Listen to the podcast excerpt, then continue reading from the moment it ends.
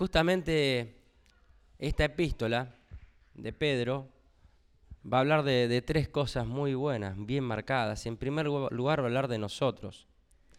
Y antes de, mencionar todas las cosas que están en la carta, que son bien reales y cotidianas y las podemos aplicar muy bien hoy en día, la verdad que creo que en los últimos días nuestro país vivió un sacudones importantes, independientemente de las elecciones y, todo lo demás, y, y quién gane o quién gobierne. Hay un hermano que escribió algo muy lindo y dijo, Nabucodonosor con todo su esplendor pasó. El imperio romano, el imperio griego, todos con toda su fuerza y su poder pasaron. Pero Dios permanece para siempre. Y nosotros somos hijos de Él. Y las tormentas que pueden estar sacudiendo hoy en día en nuestro país, que más de una vez he escuchado y hasta he dicho, este país no se arregla más. ¿Qué nos importa? Sí, la sufrimos, ¿no? La sufrimos. Pero si nuestra ciudadanía no está aquí. Y Dios, aún en Argentina, está presente en medio nuestro aún en medio de estos sacudones, aún en medio de la corrupción, aún en medio de la devaluación, aún en medio de un montón de situaciones. Dios está en medio nuestro. Aún en medio de las enfermedades y tormentas de la vida, perdón el cita que lo mencione, pero recién hablábamos con ella, tuvo dificultades en este tiempo, murió su mamá. Pero el día después ya le había llegado una propuesta. Se cortó. Bueno, cuando no me quieran escuchar me bajan el micrófono y listo. Y, contaba Elsa recién hace un ratito hablando con ella que ya el otro día Dios estaba todo preparado, tenía todo preparado para darle un trabajo. Hace cuatro años Elsa oraba por un trabajo. Pero Dios lo proveyó en el momento justo. Hermanos, las pruebas nos ponen en una situación muy incómoda. Pero no hay nada más conmovedor, no hay nada más bueno que ver en algún momento que Dios lo hizo para algún propósito. Habíamos visto en alguna oportunidad de José, ¿no? Todo lo que sufrió José. Vendido por sus hermanos, siendo engañado, siendo estafado, pasaba de todas. Y de, al a un momento de su vida él pudo decir, no se preocupen hermanos por haberme vendido acá y por haberme puesto en este lugar, porque el plan no fue de ustedes, el plan fue de Dios. Y yo la pasé mal, ¿eh? tuve momentos difíciles, pero para esto lo hizo Dios. Y hermanos, qué lindo que es saber que estamos en el centro de su voluntad. Y sobre nosotros también la carta va a decir, cosas muy, muy lindas. Va a hablar acerca de su iglesia, acerca de los creyentes. Y va a decir, por ejemplo, en el capítulo 1, si tienen abierta allí en la Biblia, en el capítulo 1, versículo 15, me sacudió mal el tiempo en estos días, estoy, discúlpenme por la voz, le pongo un poquito más de solemnidad todavía. Capítulo 1, versículo.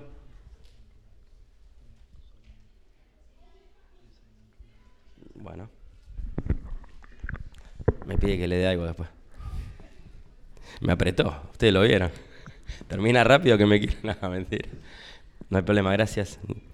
Bueno, capítulo 1, versículo 15. Dice la palabra de Dios, sino como aquel que os llamó es santo, sed también vosotros santos en toda vuestra manera de vivir porque escrito está, sed santos, porque yo soy santo.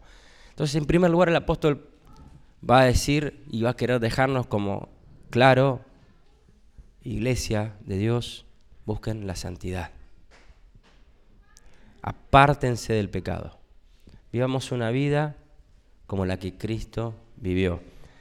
Pero también en segundo lugar va a decir en el capítulo 2, versículo 2, Iglesia, desead como niños recién nacidos la leche espiritual no adulterada para que por ella crezcáis para salvación. Algunos dicen, qué lindo que es escuchar al, al, bebé cuando tiene hambre. lindo, depende a qué hora. Pero qué bueno que el niño, el bebé como desesperado, ¿no? Quiere alimentarse. Y ahí el apóstol va a decir, quiero que sean niños. En ese sentido, de que estén preocupados, de que busquen, hasta lloren, si no tienen el alimento que quiero que tengan de la palabra de Dios. Que cada día podamos estar como los niños, varias veces ahí, para que la madre preste atención y nos dé ese alimento.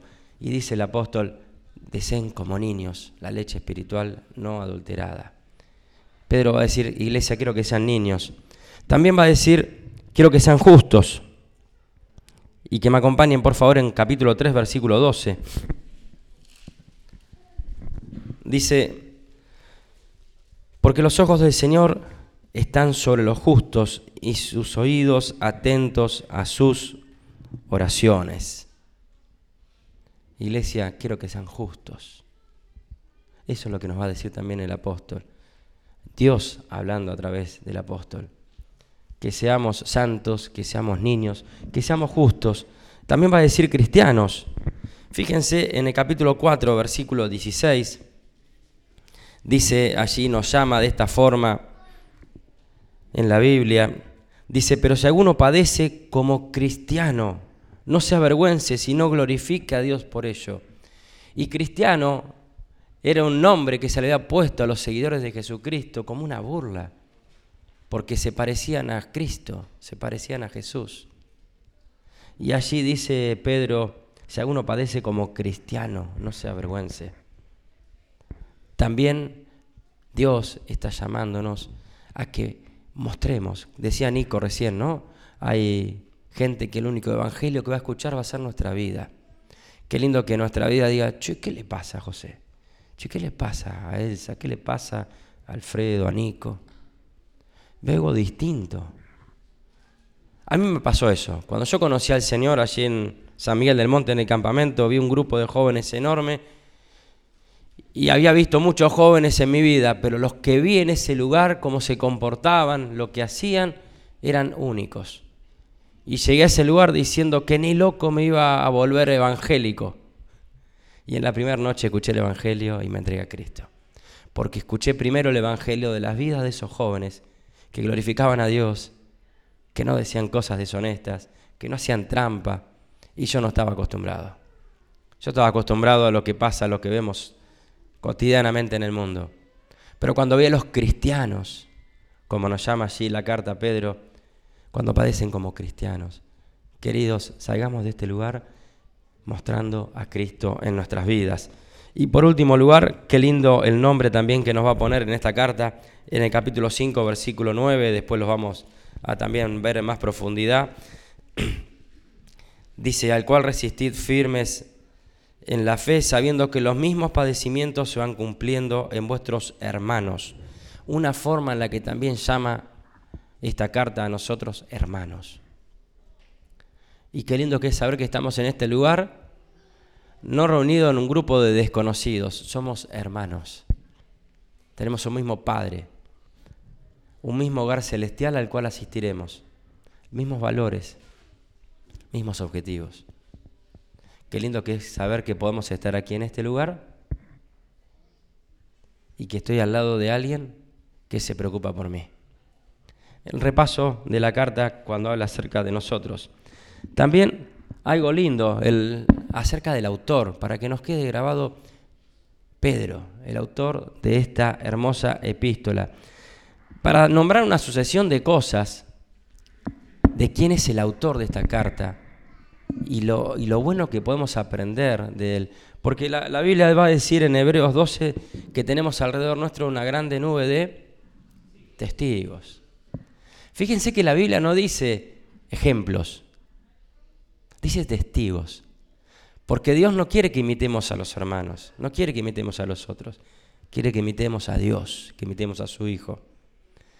Pero muchos creyentes que han vivido vidas fieles son testigos de que uno puede vivir fiel a Dios. Y me encanta que nos quede grabado esto sobre Pedro.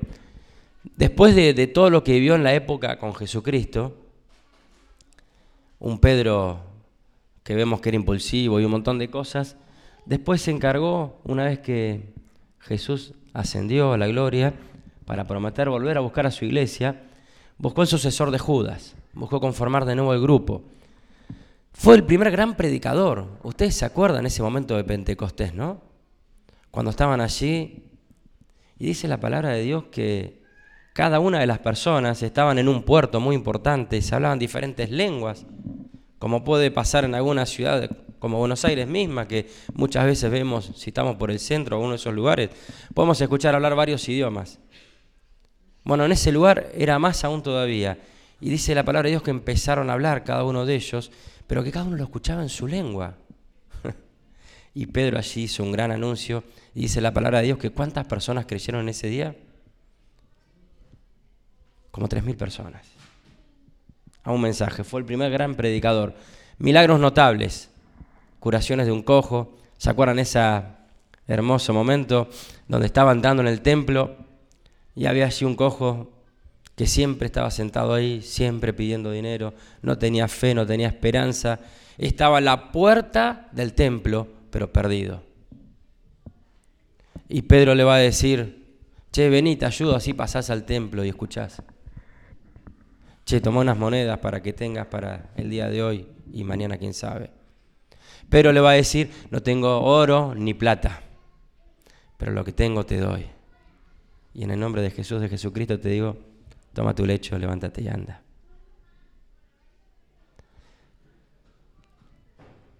Qué lindo que podamos tener esta fe, hermanos.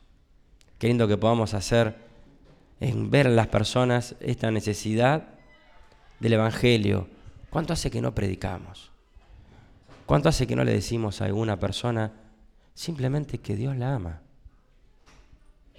¿Cuánto hace que no agarramos a las personas que tenemos al lado y no le decimos, Jesús murió por vos. Nunca me voy a olvidar la primera vez que salí a predicar con un grupo de jóvenes, hace muchos años atrás. Y yo era mi primera vez, había hecho algunos cursos de evangelismo ilustrado, con pintura, explosivo, qué sé yo, un montón de cursos, métodos. Pero a la hora de estar en la calle, ¡ay! ¿Qué hago? ¿Cómo hago? Bueno, pero salimos un grupo de dos o tres, así por grupos, ¿no? Y nunca me voy a olvidar, digo, qué fácil que es y yo lo hago tan complicada.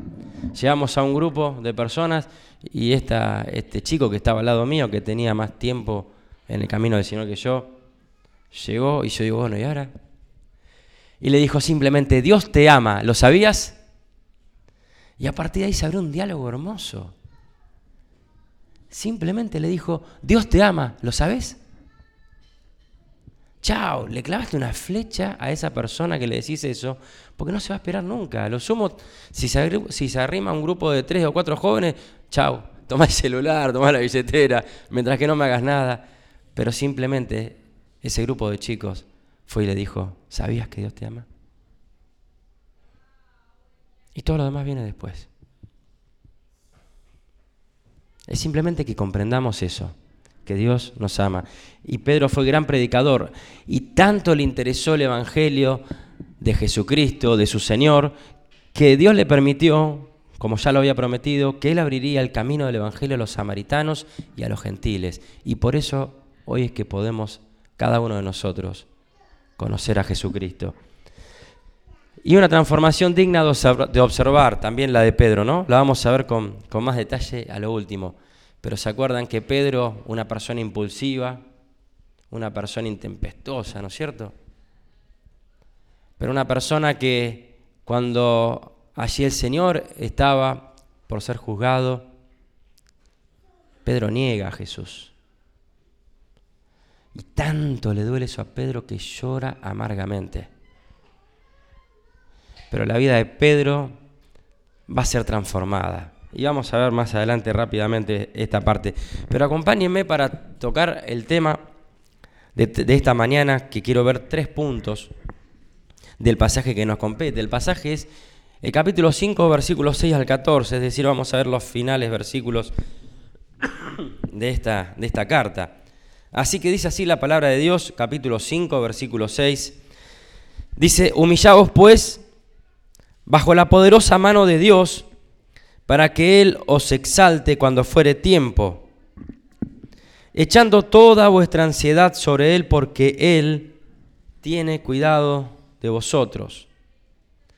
Sed sobrios y velad, porque vuestro adversario el diablo como león rugiente anda alrededor buscando a quien devorar, al cual resistid firmes en la fe, sabiendo que los mismos padecimientos se van cumpliendo en vuestros hermanos en todo el mundo. Y este hermoso versículo, versículo 10, que también lo cantamos en una hermosa canción, dice, pero el Dios de toda gracia, que nos llamó a su gloria eterna en Jesucristo, después que hayáis padecido un poco de tiempo, Él mismo os perfeccione, afirme, fortalezca y establezca. A Él sea la gloria y el imperio por los siglos de los siglos. Amén. Después van a venir los saludos que va a decir por conducto, por medio de Silvano, a quien tengo por hermano fiel. Os he escrito brevemente amonestándoos y testificando que esta es la verdadera gracia de Dios en la cual estáis. La iglesia que está en Babilonia, elegida juntamente con vosotros y Marcos, mi hijo, os saludan. Saludados unos a otros con ósculo de amor. Paz sea con todos vosotros los que estáis en Jesucristo. Amén. Y este pasaje que hemos leído quiero separarlo en tres partes para que podamos estar viendo rápidamente tres enseñanzas de este, de este pasaje. En primer lugar, veo en los versículos 5 y 6 una lucha interna. Hay una lucha interna que describe allí el apóstol y que quiere dejarle claro a cada uno de nosotros. En segundo lugar, una amenaza externa que tienen los creyentes. Y en último lugar, el Dios grande que tenemos.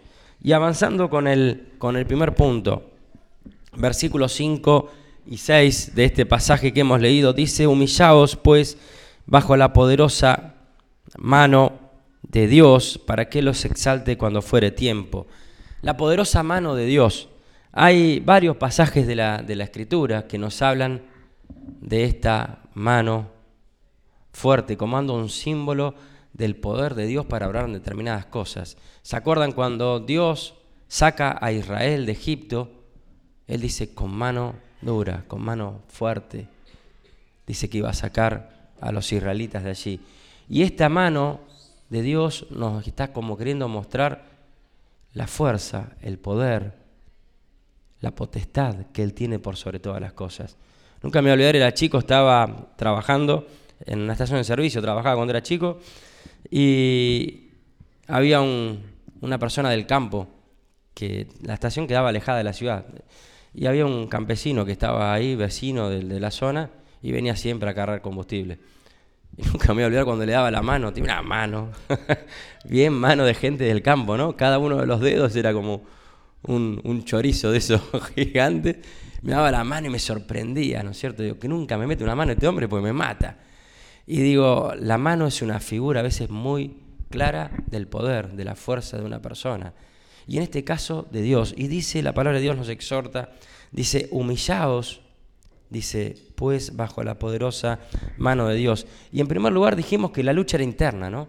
Lo que quiere dejar claro aquí Pedro es, ojo con el orgullo.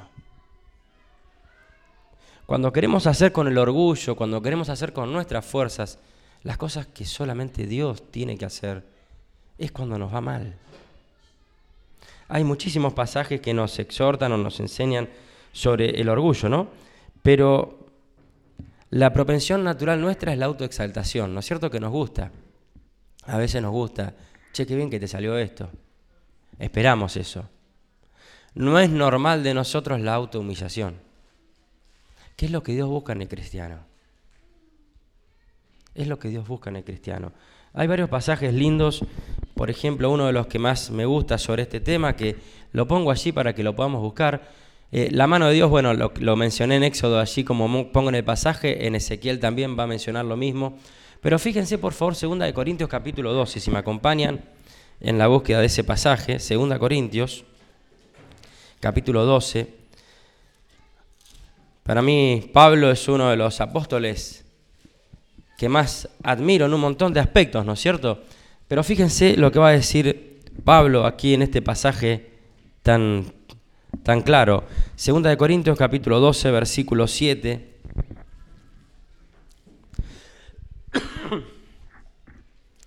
Dice, y para que la grandeza de las revelaciones no me exaltase desmedidamente, me fue dado un aguijón en mi carne, un mensajero de Satanás que me abofetee para que no me enaltezca sobremanera. A veces pasa, ¿no? Cuando hacemos trabajos importantes, medio que solemos que nos hagan estas cosas, ¿no? No hay presidente nuestro o de otro país que no tenga una calle con su nombre o un busto, una estatua. Y medio que tendemos a que ser reconocidos. Pero dice el apóstol en versículo 8, respecto a lo cual tres veces he rogado al Señor que me lo quite de mí, este sufrimiento que padecía en su carne. Pero Dios le va a contestar, sí, dale, Pablo, yo te lo saco. Queda tranquilo, bancame un tiempito. La palabra de Dios va a decir, y me ha dicho, che, Pablo, que te baste mi gracia. Bástate mi gracia, porque mi poder, ¿sabes qué? Se perfecciona en la debilidad, en la tuya. Por tanto, dice Pablo, me gloriaré más bien en mis debilidades para que repose sobre mí el poder de Cristo. Por lo cual, por amor de Cristo, me gozo en las debilidades, en afrentas, en necesidades, en persecuciones y angustias. Y por favor, subrayen lo que dice ahora. Dice, porque cuando soy débil, entonces soy fuerte. ¿Cómo? Cuando soy débil, ¿me pongo más fuerte? No, porque cuando soy débil, el poder de Dios empieza a orar en mí. ¿Qué respuesta, no es cierto? Yo creo que ninguno de nosotros cuando oramos por ayuda de Dios en algún tema, nos esperamos que Dios nos diga que no. Y acá Dios no le dijo que no, pero le dijo, no es a tu manera, esa es la manera mía. Bástate mi gracia. ¿Se acuerdan con Gedeón cuando iba a la batalla? Una batalla ya de por sí desigual, pero Gedeón había armado un ejército y Dios le dijo, che, la batalla es desigual. Pero aún así, son muchos todavía los que está llevando Gedeón. Hizo dos situaciones en las cuales gran parte del ejército quedó de lado. Para que sea bien claro que cualquier batalla que se gana, está Dios detrás. Si no la gana Dios, seguramente no se ganó. Nos hemos engañado nosotros mismos. me ha dicho, bástate mi gracia. Entonces, en primer lugar, la lucha interna que Dios está diciendo acá, déjala en mi, en mi mano, es el orgullo. Queridos hermanos, dejemos el orgullo de lado. Nos separa de Dios. Seguramente hemos hecho cosas muy importantes y gloria a Dios por eso. Pero gloria a Dios por eso y dejemos que Dios siga orando a través nuestro. Humillémonos. Exaltación lo vamos a ver después. Y en segundo lugar, otro tema de la lucha interna son las emociones. Porque por ahí, en tus situaciones, decís, che, no, la verdad que yo me quiero muy poco a mí mismo, creo que no puedo hacer nada bien, creo que lo mío va todo mal, no tengo capacidades, no tengo situaciones. ¿Se acuerdan que Moisés, cuando vio el padecimiento de, de sus hermanos, los israelitas, quiso ir a librar a la nación, a su, a su pueblo. Y Dios no lo permitió. Dios le dijo, no es tu tiempo, vení acá, a mi taller. Y después de 40 años que pasó Moisés en el desierto, Dios lo llama a Moisés y entonces ahora le va a decir, no, pará, yo no estoy preparado. Pasó por las dos cosas Moisés, fue orgulloso y dijo, yo voy a liberar, cuando vio la lucha, mató a un egipcio, quiso hacer las cosas a su manera y Dios le dijo, no. Pero después Dios lo llama y le dice, Moisés, le dice, no. Pero a Dios no se le puede rechazar. Y Dios le dijo, vos ahora estás preparado porque ahora no confías en, vos mismo, confías en mí. Pero no sé hablar, no, no te preocupes. No te preocupes. Y dice el versículo 7, de lo que hemos, del pasaje que nos, que nos toca de, de Primera Pedro, dice, echen toda vuestra ansiedad sobre Él, porque Él tiene cuidado de ustedes. Y tal vez si, vos no estás en el, en el, grupo de sentirte en este momento orgulloso o muy confiado en tus fuerzas, en tus capacidades, Dios tampoco quiere que estés en el grupo de que te crees que no sos nada. Dios tampoco quiere que vos padezcas. La ansiedad, qué cosa espantosa es la ansiedad. Qué situación tan incómoda para nosotros la ansiedad. Pero Dios quiere dejar claro que la ansiedad es algo que existe. Pero se puede combatir, se puede vencer poniéndosela al Señor. Dice, echen toda vuestra ansiedad sobre Él. Y la figura es como que la sacamos de un lugar y la ponemos en otro que es el lugar que corresponde, el lugar correcto. La ansiedad no tiene que estar en mi cuerpo, no tiene que estar en mi ser, no me tiene que afectar. La ansiedad la tengo que ver puesta en el Señor. Y entonces allí es donde yo siento paz, donde yo recupero la paz. Hay un pasaje muy lindo, por favor vamos a leerlo en 1 Samuel capítulo 1, versículo 10, si por favor me acompañan. Hay un ejemplo bien claro, a veces entendemos mucho más cuando vemos un ejemplo, ¿no?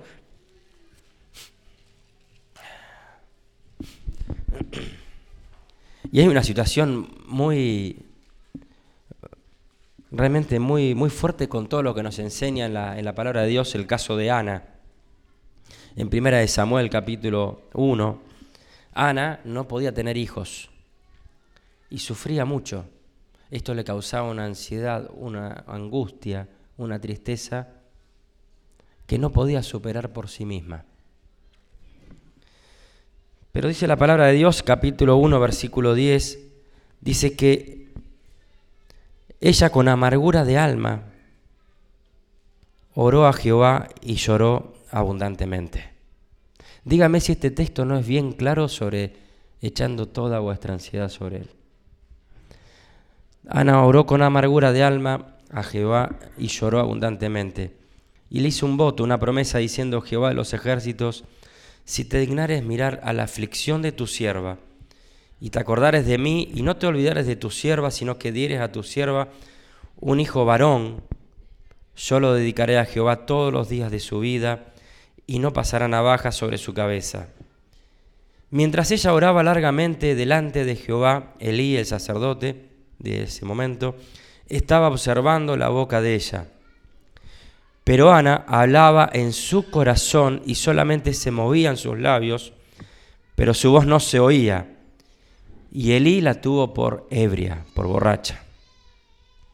Entonces le dijo Elí, ¿hasta cuándo estarás ebria? Digiere tu vino. Y Ana le respondió diciendo, no, Señor mío, no soy una, yo soy una mujer atribulada de espíritu. No he bebido vino ni sidra, sino que he derramado mi alma delante de Jehová. No tengas a tu sierva por una mujer impía, porque por la magnitud de mis congojas y de la aflicción he hablado hasta ahora. Y Elí respondió y dijo, Ve en paz y el Dios de Israel te otorgue la petición que le has hecho. Y fíjense lo que dice el versículo 18, por favor. Dice que ella dijo, halle tu sierva gracia delante de tus ojos. Y se fue la mujer por su camino y comió. Y rayalo ahí. Y no estuvo más triste. Porque Ana echó su ansiedad, echó su angustia sobre el Señor. No te olvides nunca ese versículo echando toda vuestra ansiedad sobre Él, porque Él tiene cuidado de vosotros. Y esa promesa Ana la vivió tan fuerte que de no haber comido, que de no haber bebido, que de haber estado largo tiempo orando, hasta fue criticada. Ella se levantó de ese lugar y comió. ¿Y cuando no comes? Porque está normalmente más tranquilo, a veces. Pero el símbolo aquí es ese. Y dice la Biblia, no estuvo más triste. Ya no tenía nada para hacer. Estaba todo en manos de Dios. Amén. Echando toda vuestra ansiedad sobre Él, porque Él tiene cuidado de nosotros. En segunda instancia, hay amenazas externas también que tenemos los cristianos, ¿no? O sea, no, no todo está dentro nuestro. Esa, ese orgullo y esa ansiedad ya hemos visto cómo Dios quiere que la tratemos. Pero también hay cosas de afuera, ¿no? Aunque tengamos claro lo importante que somos para Dios, aunque ya hayamos echado nuestra ansiedad sobre Él, también está, dice la palabra de Dios, el que está continuamente observándonos, dice, sed sobrios, versículo 8, y velad, porque vuestro adversario el diablo, como león rugiente, anda alrededor buscando a quien devorar, al cual resistid firmes en la fe, sabiendo que los mismos padecimientos se van cumpliendo en vuestros hermanos en todo el mundo. En primer lugar, nos va a decir ser sobrios. Sobrio es una palabra que habla de un creyente que tiene claras sus prioridades, que organiza bien sus valores y sabe cómo ejecutar las cosas en su tiempo.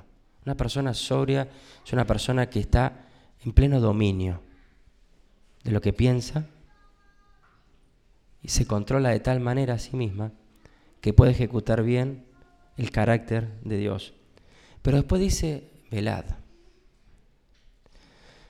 Y la palabra velad habla de esta situación de estar siempre atentos.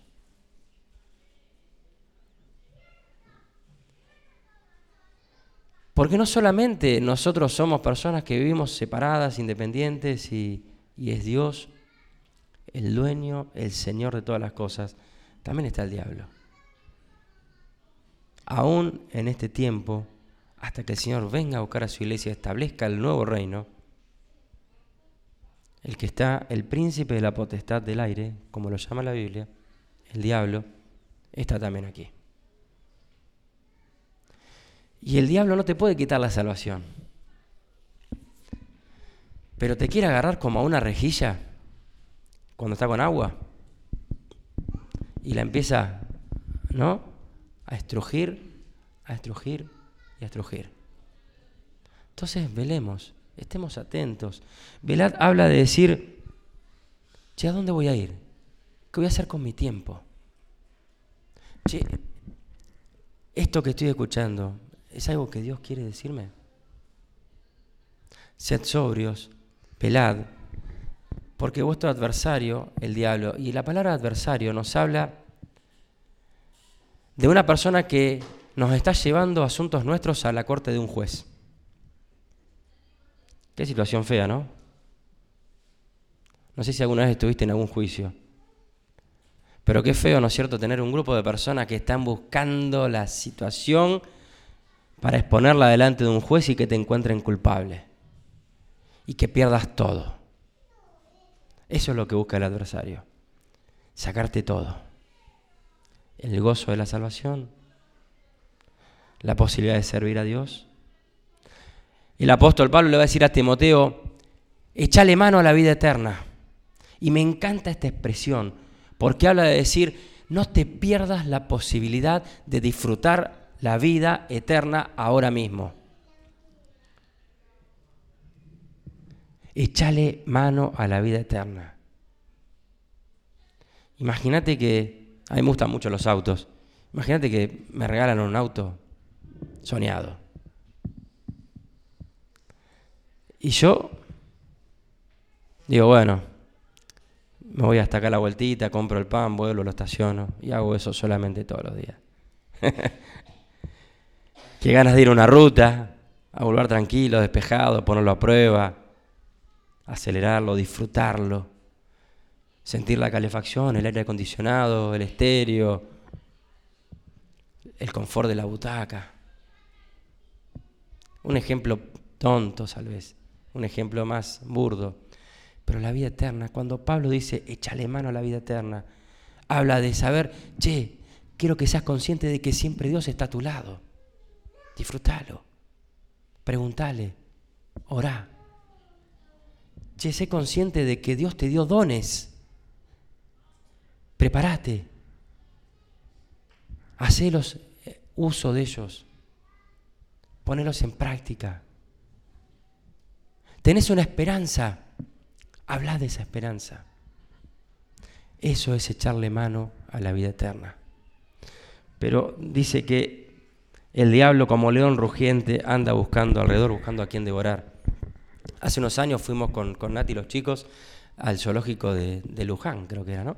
Ese que están los animales sueltos. le dimos la mamadera a un león. no le puedo asegurar la situación incómoda un poco el miedo que tenía en ese momento, ¿no? De estar con un leoncito que se me había apoyado en la pierna y yo le daba una mamadera. No era el león del cual nos habla la escritura, ¿no? Pero a pesar de verlo manso, a pesar de que ese leoncito estaba flaco, que era un cachorro, qué temor, hermanos. Nos sacamos una foto y de repente un elefante de atrás me empezó a tocar acá atrás. No es una situación cómoda.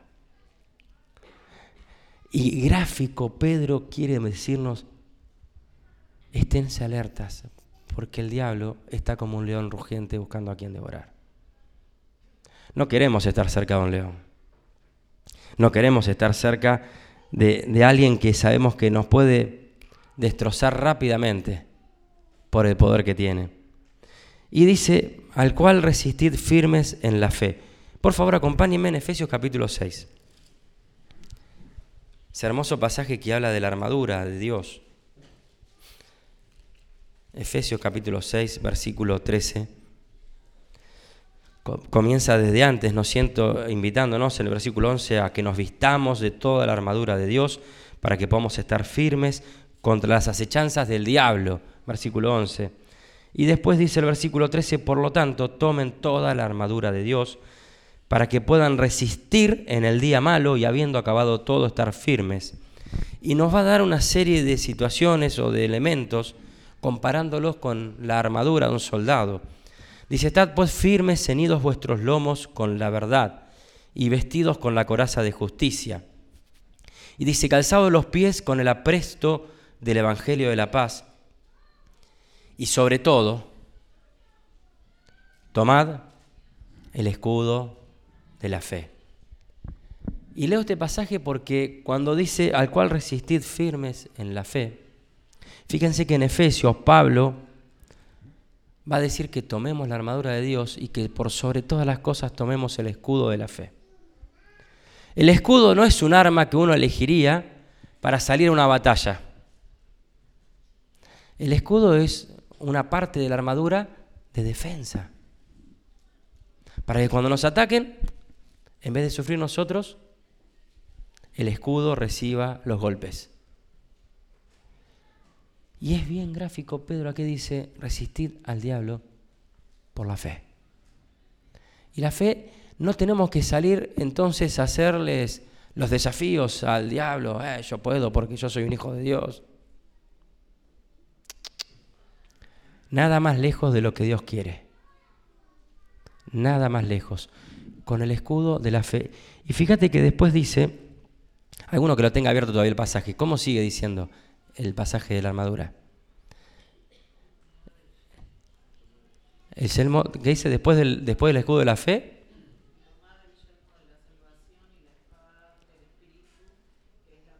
Gracias, es excelente. La espada dice que tenemos que tomar que es la palabra de Dios. Y ustedes saben que la palabra que se usa ahí para espada no es la espada de He-Man. No es una espada larga. La palabra que se usa allí es una daga. Una espada corta. Quiere decir que no está buscando Dios que salgamos con la palabra a atacar y a decirle a desafiar a nadie. Es esa espada corta que cuando el enemigo ya está muy cerca, muy avanzado, sacamos nos cubrimos con el escudo y con la daga nos defendemos allí hacia el ataque que viene. Queridos hermanos, no salgamos a batallar a nadie. No tenemos que hacerlo. Tenemos que resistir al diablo, no ir a buscarlo.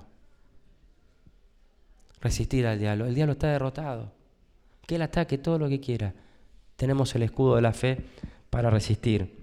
Y en 2 de Corintios capítulo 10, por favor, también leamos ese hermoso pasaje.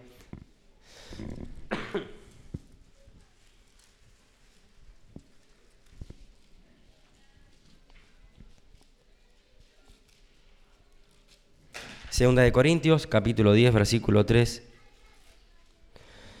Pues aunque andamos en la carne, no militamos según la carne, porque las armas de nuestra milicia no son carnales, sino poderosas en Dios para la destrucción de fortalezas, derribando argumentos y toda altivez que se levanta contra el conocimiento de Dios. Y fíjense qué es lo que dice, y llevando cautivo todo pensamiento a la obediencia a Cristo.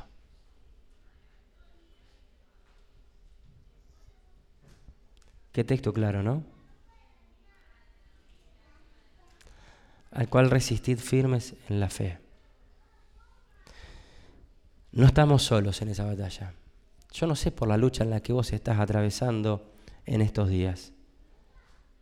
Seguramente es muy pesada para vos, como lo es para mí la mía. Pero no militamos con armas de la carne no tenemos que usar los métodos de este mundo para calmar nuestras angustias, nuestras situaciones difíciles. Dice, porque las armas de nuestra milicia no son carnales, sino que son poderosas en Dios para la destrucción de fortalezas. Y el arma más poderosa que tenemos es que nuestra mente la llevemos cautiva a la obediencia a Cristo. ¿Qué es lo que Dios haría acá? Señor, yo estoy en esta situación. Y vos lo sabés. Ayúdame, acompáñame. Estoy acá con vos. La lucha interna, la lucha externa. Y también pensemos en el Dios grande porque el pasaje termina diciendo algo muy, pero muy, pero muy lindo. El pasaje anterior, para no, no olvidarme algo muy importante que dice en el versículo antes de pasar, dice, sabiendo que los padecimientos que se van, se van cumpliendo en vuestros hermanos en todo el mundo. Y cuando realmente comprendemos que no estamos solos, o sea, no es, que, no es que uno se alegra porque al otro le pasa algo. Pero este pasaje me habla de lo bueno y lo importante y lo necesario y lo fundamental de congregarnos. Porque con mi prueba puedo ayudar a alguien. Las pruebas por las que otro pasa y la forma en la que los pasan nos confortan el alma. No dejando de congregarse como algunos tienen por costumbre, dicen hebreos. Hermanos, juntémonos, porque tu prueba, tu dificultad puede ser de ánimo a otro. Y la prueba y la dificultad de otro puede ser de ánimo para vos. Y ahí lo deja en claro el texto. Y pasando entonces a la última parte, para ya ir terminando, el Dios grande que tenemos. Y dice el pasaje, pero el Dios de toda gracia, que nos llamó a su gloria eterna en Jesucristo, después que hayáis padecido un poco de tiempo, Él mismo os perfeccione, afirme, fortalezca y establezca. Dice la palabra de Dios que tenemos un Dios de toda gracia. Gracia es un regalo divino. Gracia es algo que no, no merecemos. Dios es el Dios de toda gracia. Pero va a decir esto, que nos llamó a su gloria eterna, pero este pasaje está escrito completo diciendo esto, después que hayáis padecido un poco de tiempo. Lamentablemente, hermanos, es necesario que en este tiempo que nos toca, hasta que estemos en su gloria, me encanta el pasaje de Apocalipsis que dice que un día Dios va a secar toda lágrima de nuestros ojos. Pero hasta ese momento va a haber lágrimas hasta ese momento va a haber dificultades. Y la palabra de Dios dice, después que hayáis padecido un poco de tiempo, Él mismo, dice la palabra de Dios, Él mismo os perfeccione, afirme, fortalezca y establezca. Quiero terminar con, dos ejemplos de la palabra de Dios. Uno, por favor, está eh, en el mismo apóstol Pedro, ¿no? Y si buscamos estas cuatro palabras que dice perfeccione, afirme, fortalezca y establezca, ¿se acuerdan cómo llama Dios o Jesucristo, Dios, a Pedro? A partir de ahora te voy a hacer un pescador de hombres. Era pescador. Lo llama. Y dice Jesús ahí, le dice, a partir de ahora te voy a hacer. Él es el responsable de perfeccionar a Pedro. De hacer algo que haces muy bien, te voy a hacer que vos hagas esto mismo, pero con un fin mucho mayor. Él mismo os perfeccione. Pedro, intempestuoso, negó al Señor. Creo que no nos imaginaríamos jamás que Pedro podría haber negado a Jesús. ¿No es cierto? Creo que si nos preguntan de antemano, che, a ver, ¿quién te imaginas? Pero Pedro tuvo ese momento de dificultad, aún advertido por Jesús. De cierto te digo, Pedro, que vos me vas a negar tres veces antes que cante el gallo. Pedro le dijo, ¿cómo lo voy a hacer? Pero él lamentablemente lo hace.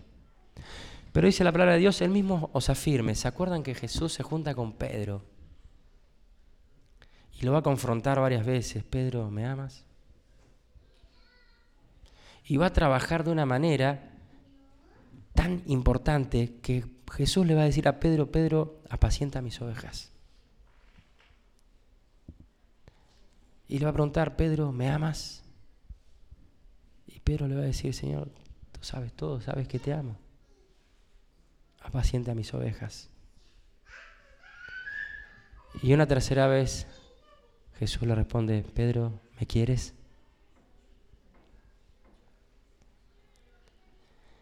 Y Pedro va a responder nuevamente, con mucha tristeza, por las veces que le preguntó Jesús.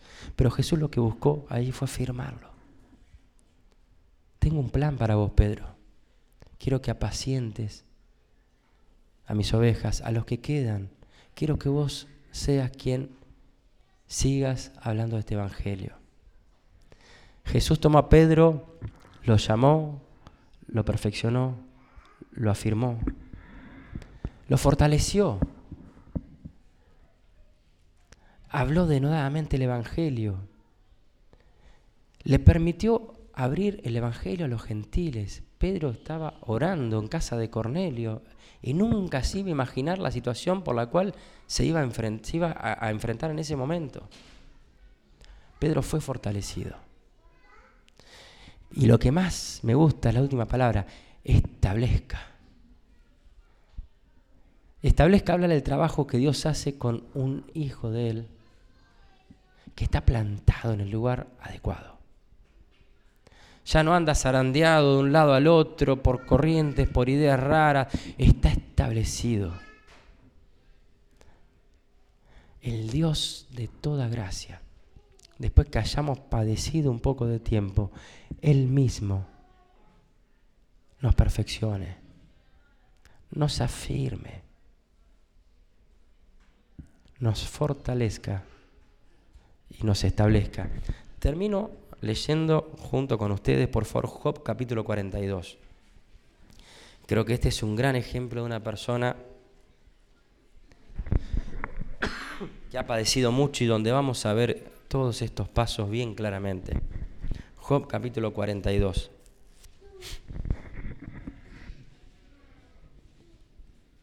Vamos a leer juntos, por favor.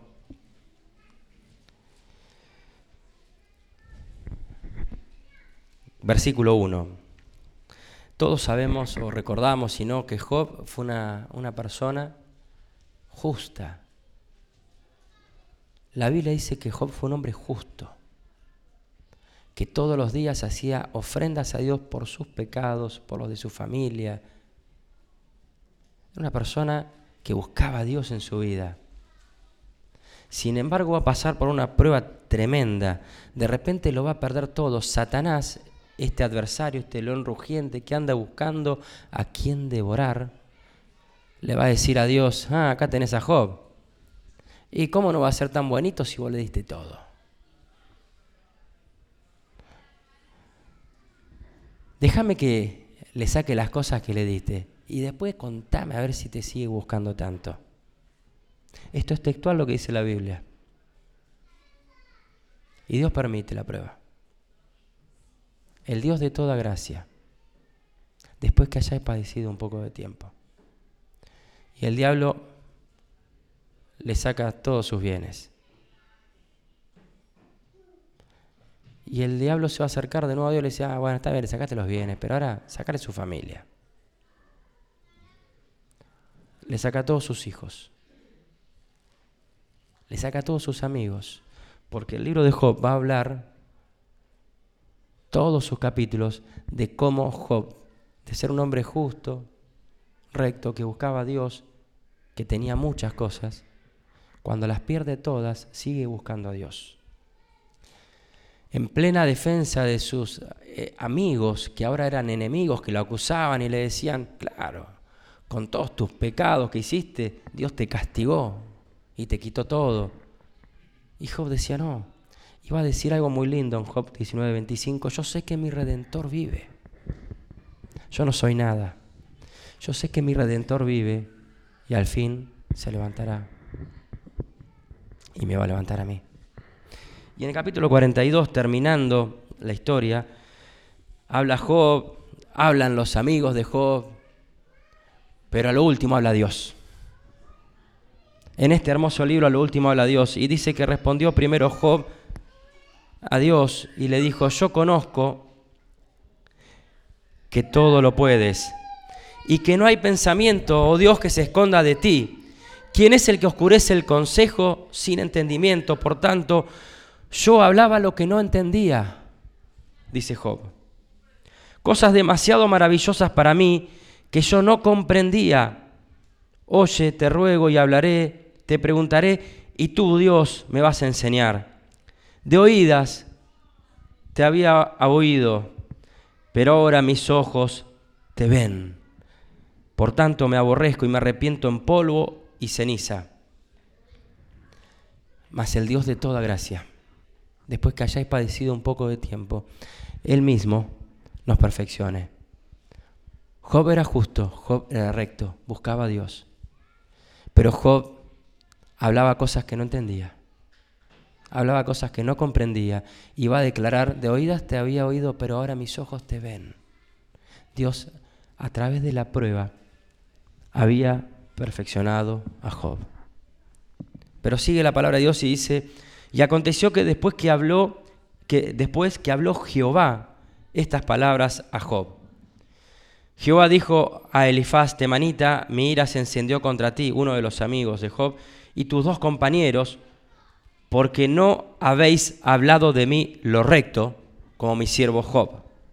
Ahora pues, tomen siete becerros y siete carneros, e id a mi siervo Job, y ofrezcan holocausto por vosotros, y mi siervo Job orará por ustedes, porque de cierto a él atenderé, para no trataros afrentosamente, por cuanto no habéis hablado de mí con rectitud, como mi siervo Job.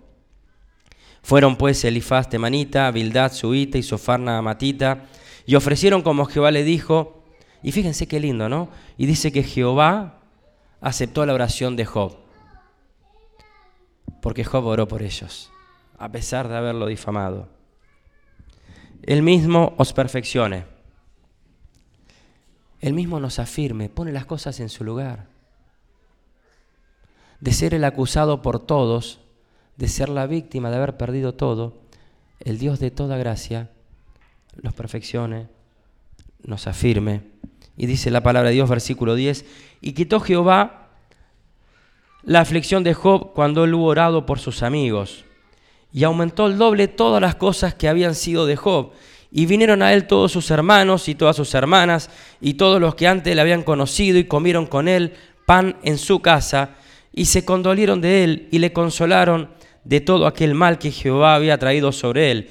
Y cada uno de ellos le dio una pieza de dinero y un anillo de oro. Y bendijo Jehová el postrer estado de Job más que el primero, porque tuvo catorce mil ovejas, seis mil camellos, mil yuntas de bueyes y mil asnas, y tuvo siete hijos y tres hijas. Y llamó el nombre de la primera Gemina, el de la segunda Cecia, el de la tercera Keren. Y no había mujeres tan hermosas como las hijas de Job en toda la tierra. Y les dio su padre herencia entre sus hermanos. Después de esto vivió Job 140 años y vio a sus hijos y a los hijos de sus hijos y hasta la cuarta generación. Y murió Job viejo y lleno de días. Pero el Dios de toda gracia, que nos llamó a su gloria eterna, después que hayáis padecido un poco de tiempo, Él mismo nos perfeccione como Job, nos afirme, nos fortalezca. Dice que vinieron todas las personas a consolar a Job. El mismo Dios estableció a Job. Lo plantó donde él tenía que estar. Job no pudo, nada de todo eso lo hizo por sus medios. Nada de todo eso lo hizo por sus medios. El Dios de toda gracia. No sé cuál es tu situación. No sé cuál es el cómo estás en este momento. Tu situación emocional, tu situación económica, tu situación de, de las relaciones.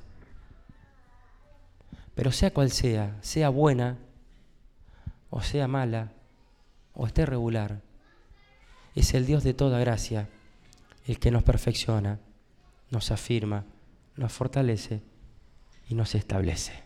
Y me encanta esa palabra, nos establece en el lugar donde tenemos que estar, las raíces. Allí es nuestro lugar. Hermanos, solamente terminar con el pasaje que después dice algo muy lindo que es los saludos, ¿no?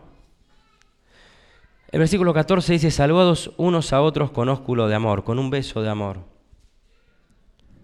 Qué importante es que dediquemos tiempo a saludarnos. Porque es allí donde podemos conversar al menos un tiempo y saber cómo estamos. Saber por qué necesidad estamos pasando. Y para saludarnos con ósculos de amor, no lo podemos hacer por internet, no lo podemos hacer por un WhatsApp. Por eso es importante vernos. Aquí en las reuniones o visitarnos. Esa es la voluntad de Dios.